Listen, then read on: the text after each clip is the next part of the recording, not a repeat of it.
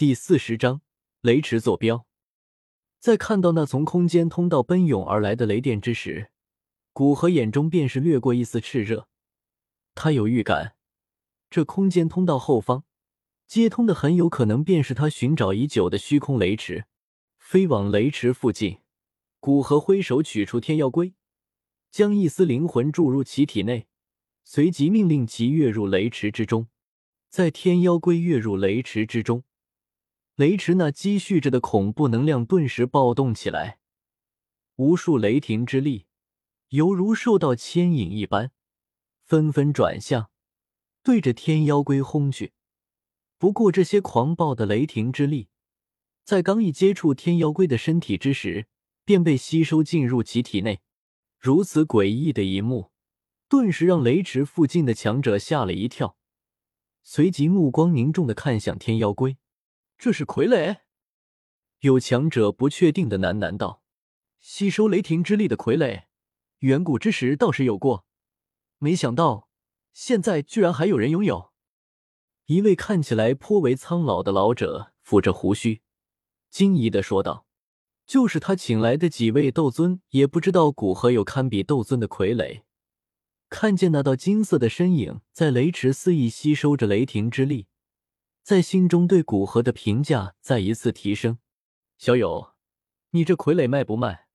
老夫出一枚五色丹雷的丹药。”突然，一位穿着炼药师袍服，身上别着象征着八品炼药师徽章的老者开口道：“能吸收雷霆之力。”自然能吸收丹雷，在场的炼药师很快明白这具傀儡的珍贵之处。如果有着这具傀儡存在，那么绝大部分丹雷都将对炼药师造不出威胁。在炼药界，丹雷虽然是荣誉，但也是一种危险。多少炼药师命丧于丹雷之下。老者话语一处，很多炼药师都坐不住了，纷纷出言道：“小友。”我愿出一卷四色丹雷的药方交换你的傀儡，我出一枚六色丹雷的丹雷，一卷五色丹雷药方。古河哭笑不得的看着这些还没经过他同意便开始竞价的炼药师，不过他们对天妖龟的追捧，倒是让他想到，这也许是一个不错的生意。用那种远古秘法多炼制一些傀儡，然后到虚空雷池将其进阶到最强，之后便可以去卖给那些炼药师。这样可以短时间内获得很多对他有用的丹方，不过现在这一具天妖龟却是不行，他还需要这一具傀儡帮他找到虚空雷池的具体坐标的。各位，很抱歉，我也是八品炼药师，这具傀儡对我还有用，等我有时间炼制一些傀儡，可以与各位交换。此言一出，不少炼药师都大喜，若有这样强大的傀儡。不仅能得到一个抵御丹雷的方法，还能得到一个强大的保镖，简直划算。附近的炼药师热情的与古河交换联系方式、灵魂印记，表示古河炼制出来，不要忘记他们。对于这些隐藏的客户，古河当然是欢迎。交换完毕，古河开始控制着在雷池之中的天妖龟往那空间通道之中飞去。空间通道里面的雷霆之力。要远比雷池之中的狂暴，不过这些雷霆之力对于天妖龟来说，并不具备威胁，反而被它吞噬，作为增强其躯体的材料。通道看起来颇长，古河控制着天妖龟飞了将近半个小时，天妖龟里面的一丝灵魂与本体的感知几乎快要消失。就在古河纠结是否要继续下去的时候，终于看见通道尽头的一个银色光圈。居于傀儡之中的古河意识，赶紧控制着天妖龟往银色光圈飞去。经过剧烈的动荡，天妖龟终于从空间通道飞出。而此时，古河本体几乎已经快要感知不到傀儡的方位，傀儡之中的一丝灵魂也因为距离本体太远而神智消失，也只是按照他在这一丝灵魂之中所灌输的意识本能的去行动。通道之外。是一处千丈庞大的、完全由雷霆所组成的湖泊，而傀儡出现在湖泊的最外围。但在这最外围，其雷霆的威力便可以与一般的七品高阶丹药成型时的丹雷相比，而湖泊的更深处，雷霆威力也就越发的强了。天妖龟脑海之中所存放的那一丝古河的灵魂，在出了空间通道后，便是化为一道灵魂印记，依附在天妖龟的体内。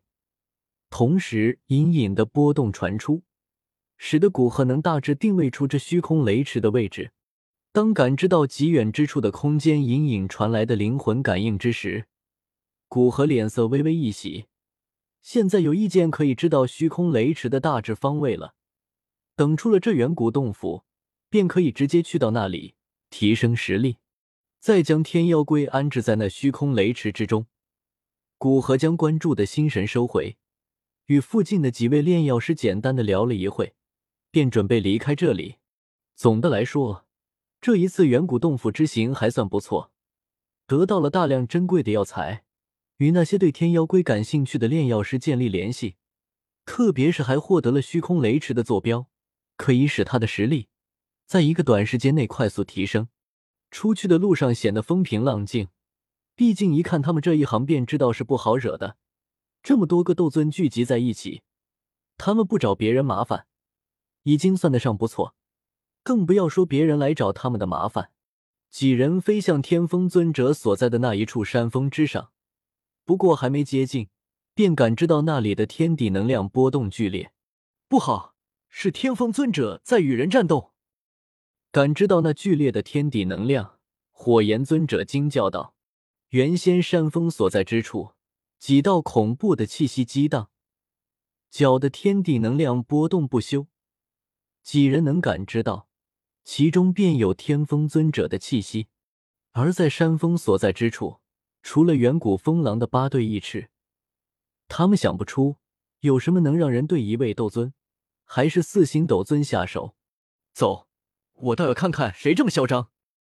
古河脸色微微阴沉，冷声道：“天风尊者毕竟是他请来的，而且远古的八对翼翅也是属于他的。